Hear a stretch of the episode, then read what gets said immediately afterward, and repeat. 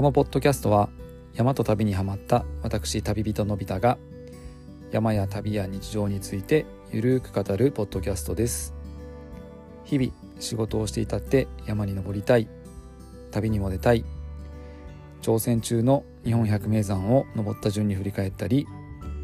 海外や国内の旅の話もしていきます。皆さんおはようございます。こんにちは。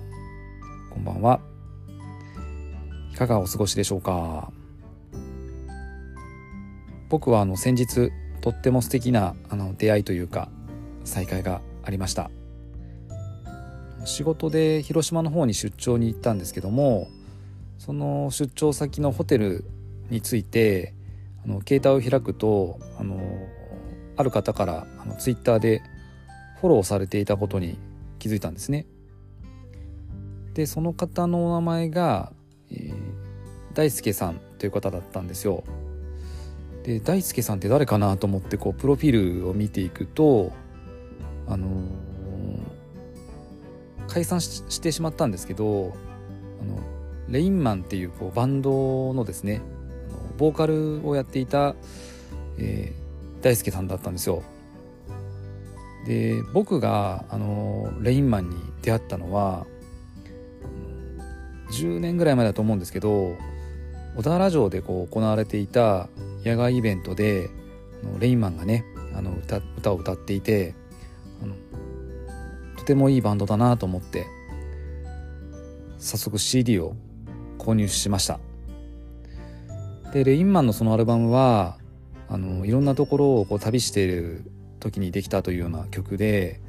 特に好きな曲があってあのそれはカンボジアがテーマになってるんですけど「えー、パーティー」っていう曲が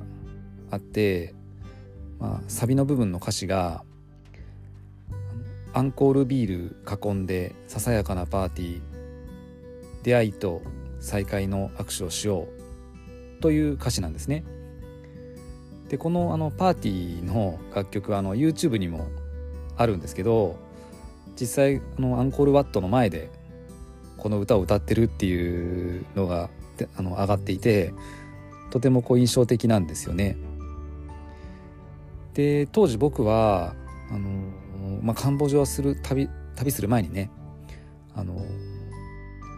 まあ、もちろん僕も1回しか会ったことないですけども、まあ、あの大輔さんからしたら僕のことなのでもちろん全く知らないんですけど思い切ってねちょっとね大輔さんにホームページからメールをしたんですよ。はい、で内容はねあんまり覚えてないんですけどあのー、カンボジアに行ってきます。とかそんな 感じだったと思います。そしたらあの大輔さんからのメールの返信をいただいてあの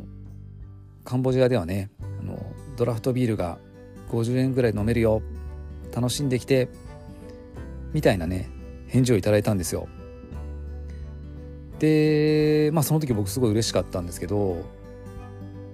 じゃあなんでまたそれがこうつながったかというと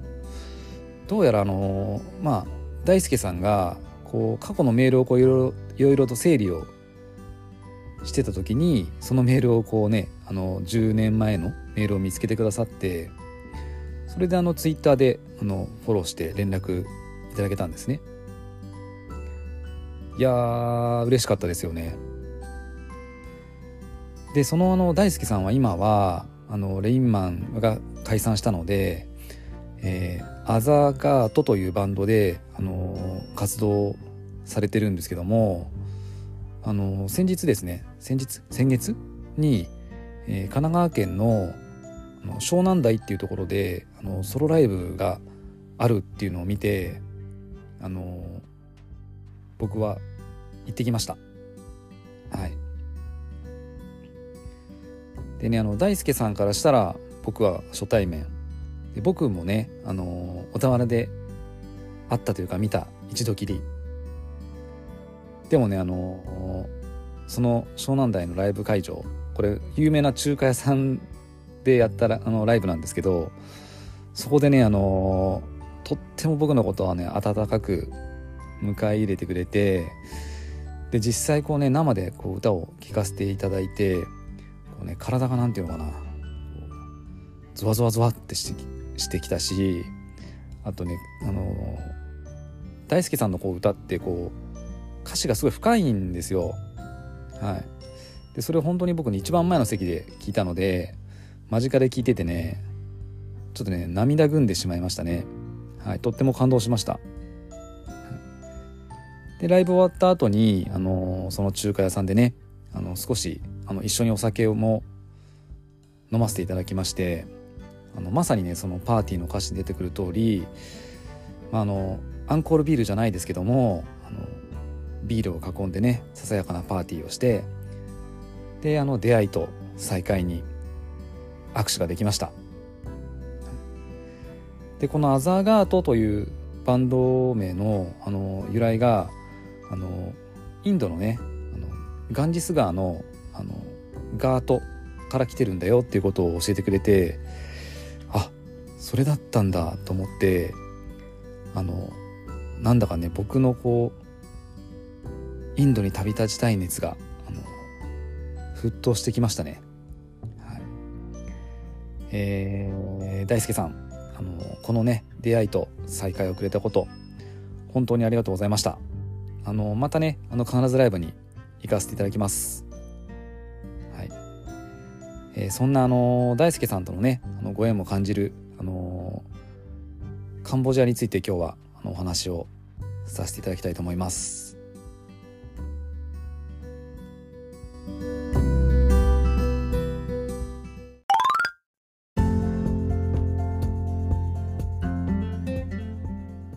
僕がカンボジアを旅したのは2013年今から、えー、10年前のことです当時の僕は、えー、海外でねいつかは行きたいっていう場所がいくつかあったんですけど、まあ、そのうちの一つがあのアンコールワットでした。でアンコールワットがあるのは、えー、カンボジアの、シェムリアップという町ですね。で当時はシェムリアップに直行便がなくてあの今もあるのかはちょっとわからないんですけど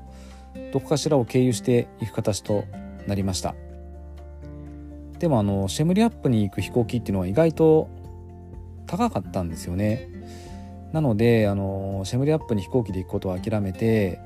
あのカンボジアの首都のあのプノンペンに入ることにしました。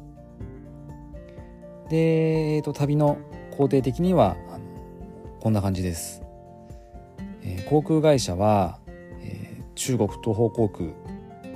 えー、成田空港から違うな羽田ですね。羽田からえー、上海に行って上海からプノンペン、え、プノンペンからバスでシェムリアップ。でアンコールワットを見て再びバスでプノンペン。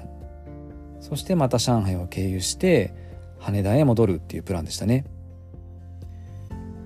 でカンボジアであの行きたいところっていうのはあのこの時アンコールワットを含めて3箇所あったんですね。でその3箇所をあの休みが少ない中ねあの弾丸で巡る本当弾丸なんですけどあの機中泊も1泊含めての、えー、4泊5日の旅に出かけた時の話をさせていただきます。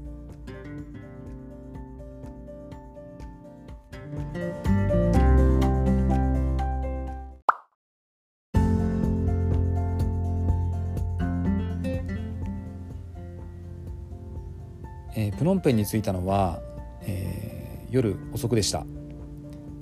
でカンボジアはねあの通貨があのリエルっていう通貨なんですけどなぜかねあの米ドル？US ドルの方が流通していてなのでね両替はあの日本で、えー、ドルに変えて持ってきました。でもね夜遅いからその日はあの一旦まず、えー、プノンペン市内のねシェムリアップ行きのバスターミナルまで行って翌朝のこのバスの時間を調べてから、あの近くの宿を探すっていうことを考えて空港出ましたでね夜でもねやっぱりねむちゃくちゃ蒸し暑くてあのアジアの熱気に帰ってきたなっていう中で、はい、あのトゥクトゥクのお兄さんにあのバスターミナルまでね連れてってほしいと言ってあの出発しました。でしばらく走ると、えー、バスターミナルに着くんですけどあのお兄さんがねあのチケット売り場にあの一緒に連れてってくれたんですよ。でするとねあの、まあ、僕バスの時刻を調べるだけのつもりだったんですけどどうやらねあの今すぐにこうね出るあのシェムリアップ行きの最終の夜行バスがあるっていうことなんですね。でまあこの日は本当はプノンペンで泊まるつもりだったんですけどまあねまさかの展開にねあのバスに乗りました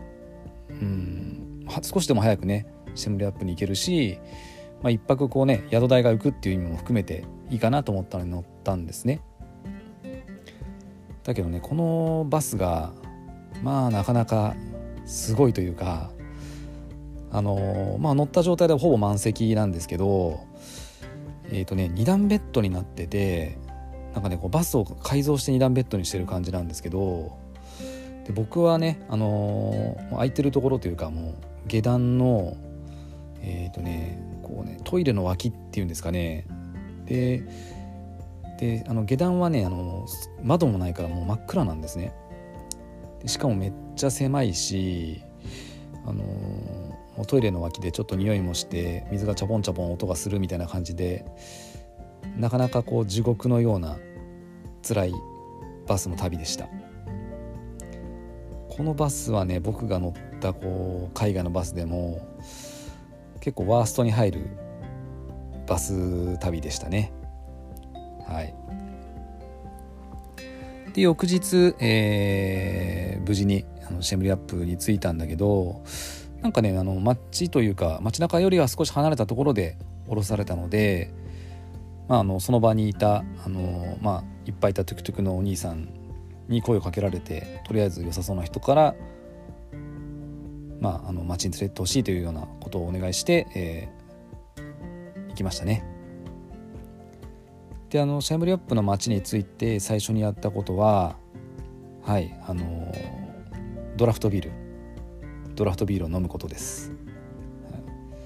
で値段はというとあの冒頭でねお話しした大輔さんからの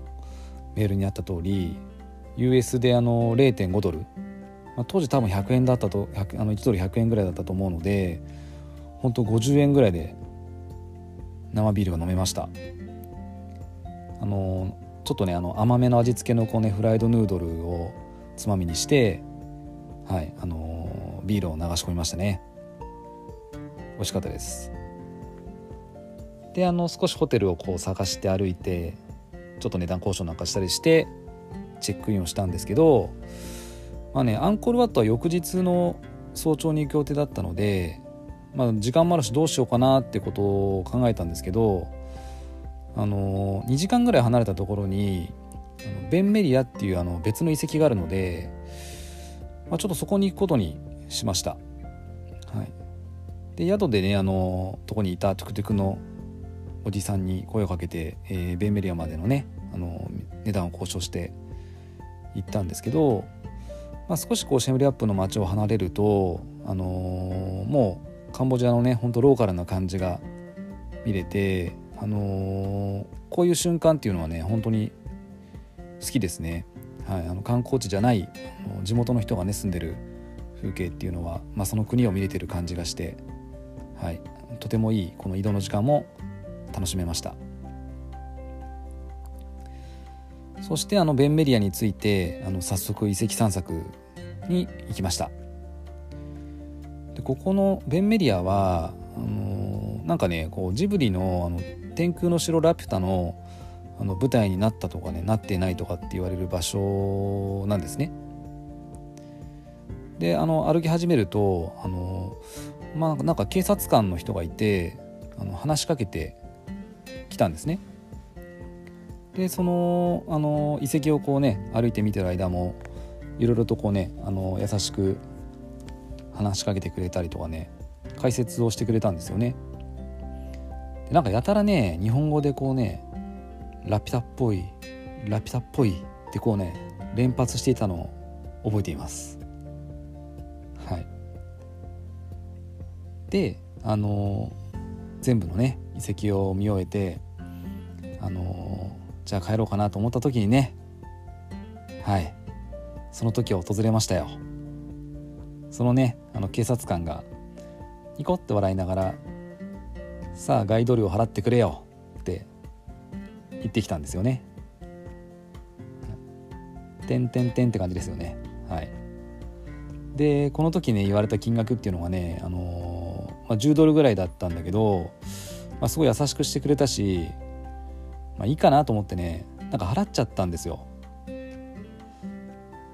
でまあその後にこうトゥクトゥクでまたプノンペンにプノンペンじゃないやシェムリアップに戻るんですけど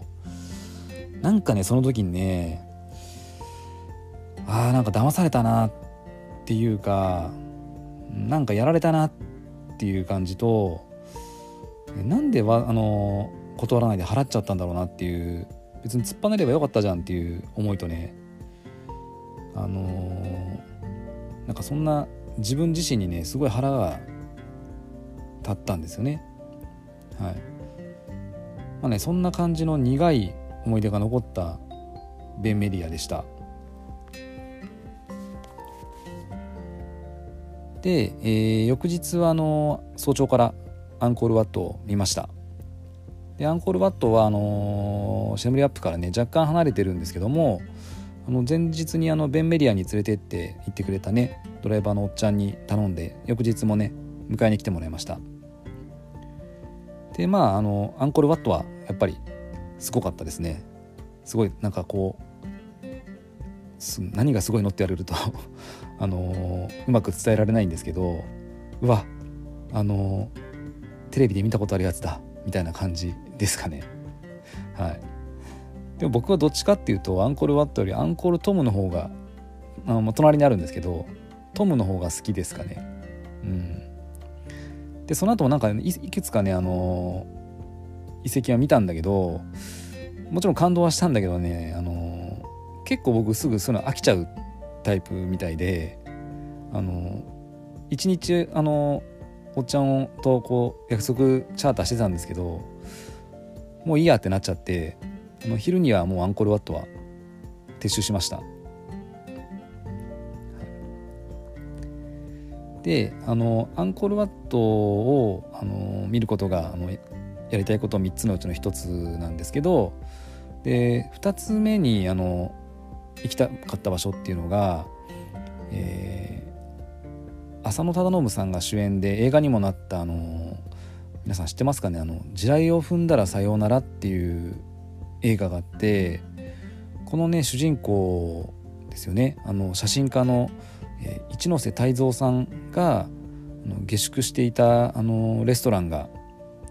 あるんですけどそこに行ってみたかったんですよ。で名前はえー、バンテアイスレイっていうお店なんですけども実際中入ってみるとあのー、一ノ瀬泰造さんのねあの撮った写真とか当時そこに下宿していた時の,、まあ、あの写真とかね。あとはこう泰造さんのこう歴史というかが日本語でこう書いてあったりもしてはい。あのー、行ってよかったですね。でなんかこうそこ訪れて実際のこの映画の世界っていうのをあの思い出しました、はい、もしあのねあのシェムリアップに行くことがある人は是非あのバンテアイスレイ行ってみてください。でその後僕はねあの何しようかなと思ってフラフラしてたんですけどなんかね大輔さんのあの「パーティー」っていう歌のね、えー、の出だしをふっと思い出してえっ、ー、とねそれがあのこういう歌詞なんですけどえっ、とまあ1枚のポストカードを買った手紙を急に書きたくなった、えー、僕の住んでいる町まで届くかな？でそんな感じで始まるんですよ。でなんかそれを思い出したので、えー、なんか雑貨屋さんみたいなとこ行ってねあのポストカードを買ってでその日に泊まるゲストハウスに戻ってなんかね2階のねオープンな何て言うんだろうベランダみたいなところであの家族に向かって手紙を書きましたでその手紙を持って、えー、シェムリアップ市内の、郵便局に行って出したんですよね。本当にこれ届くのかなとかね思いながら出しましたよ。はい。で、えー、本当に本当に短い、あのー、シェムリアップはこんな感じで終わりとなります。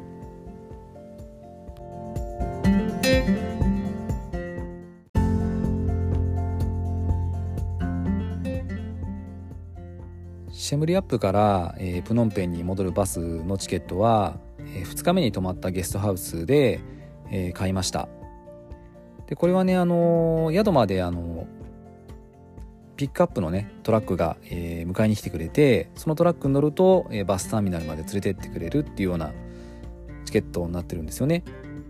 はい。でそのねあのピックアップを待ってる時に、え同じ宿にいたねスイス人のカップルがいてでその2人がねあのランクルからねあのランランクルかじゃないランクルに乗ってあのずっと来てるんだってことを言っててあのちょっと車の中見せてもらったんですけどなんかねもねあのすごい旅してる感じがもちろん伝わってきてもう中でこう車中泊したりとかいろんな生活用品が詰まってて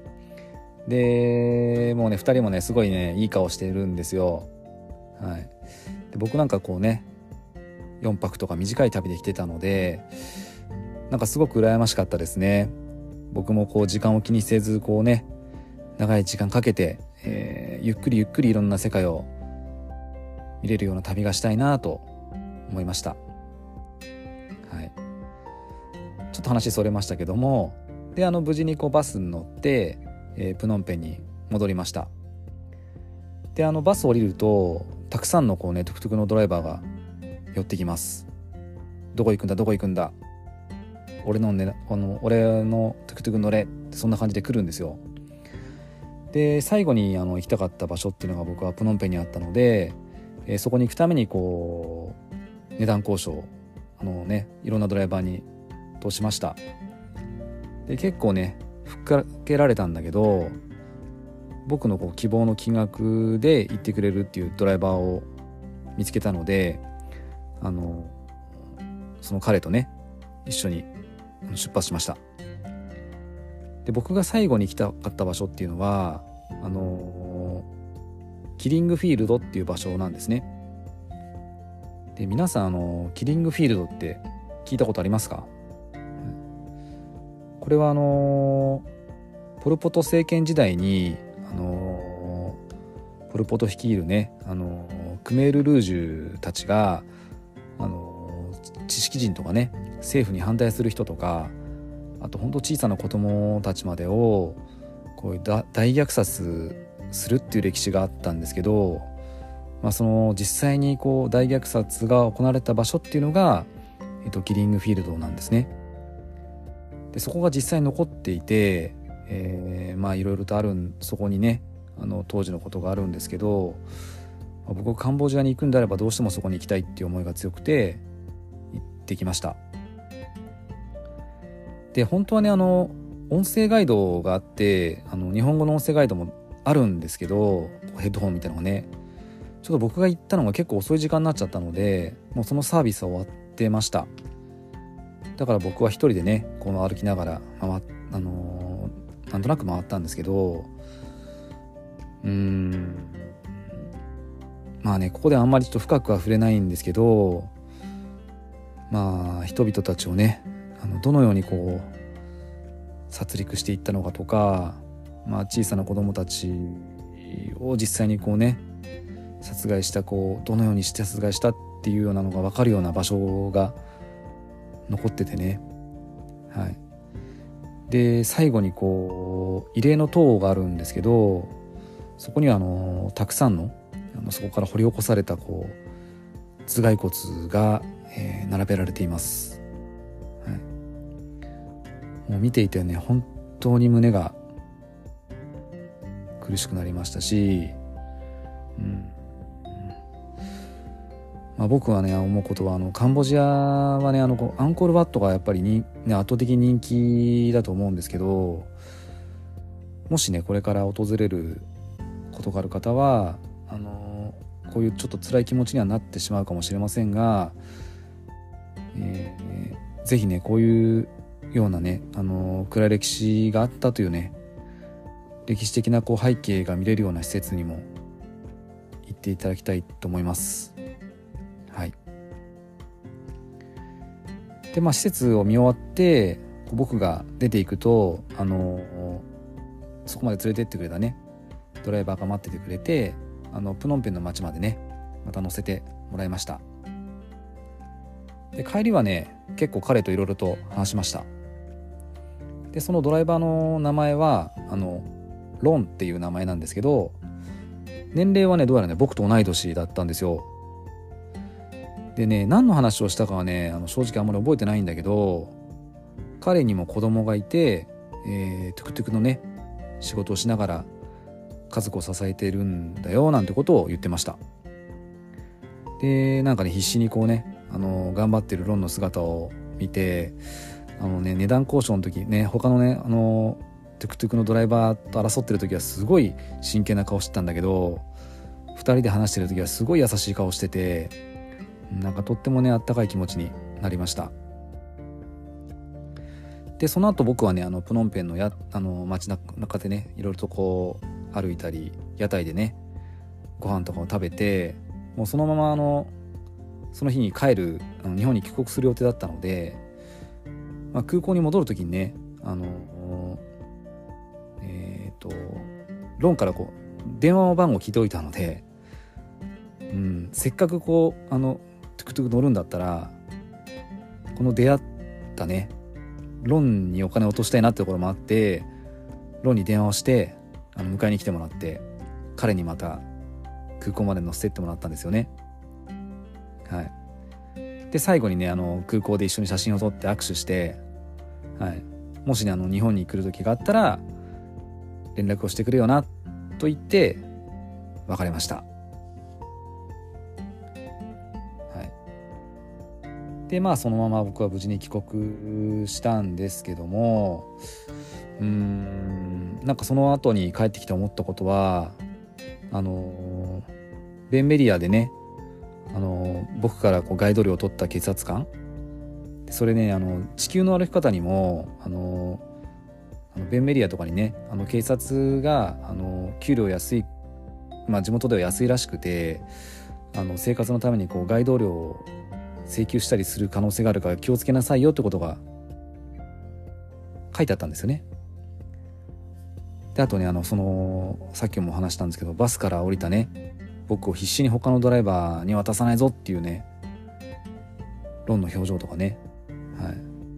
なんかもうね忘れられなかったんですよ。で僕はまあたまたま日本にこう生まれて一旅行者としてこうカンボジアを旅してる。ロンはたまたまカンボジアに生まれて、まあ、海外にもね行ったことがないって言ってたけど、まあ、必死にトゥクトゥクでこう家族を支えてる、うん、もしかしたらねあのベンメディアの警官にだってね家族があってそのために必死にガイド料を取ったのかもしれないなってこう思ったらねなんかねこういろんな感情がね湧き出してきてしまって何でしょうね、何が正しいのかわからないんだけど日本にいたら絶対こんなこう感覚とか考えっていうのはね気づけないなっていう感じなんですよね。だからカンボジアに行ってうんなんだろうかななんていうのかなまあこういろんな人間模様を見たしまあ、いろんな感情が渦巻いたとってもね考えさせられる旅でした。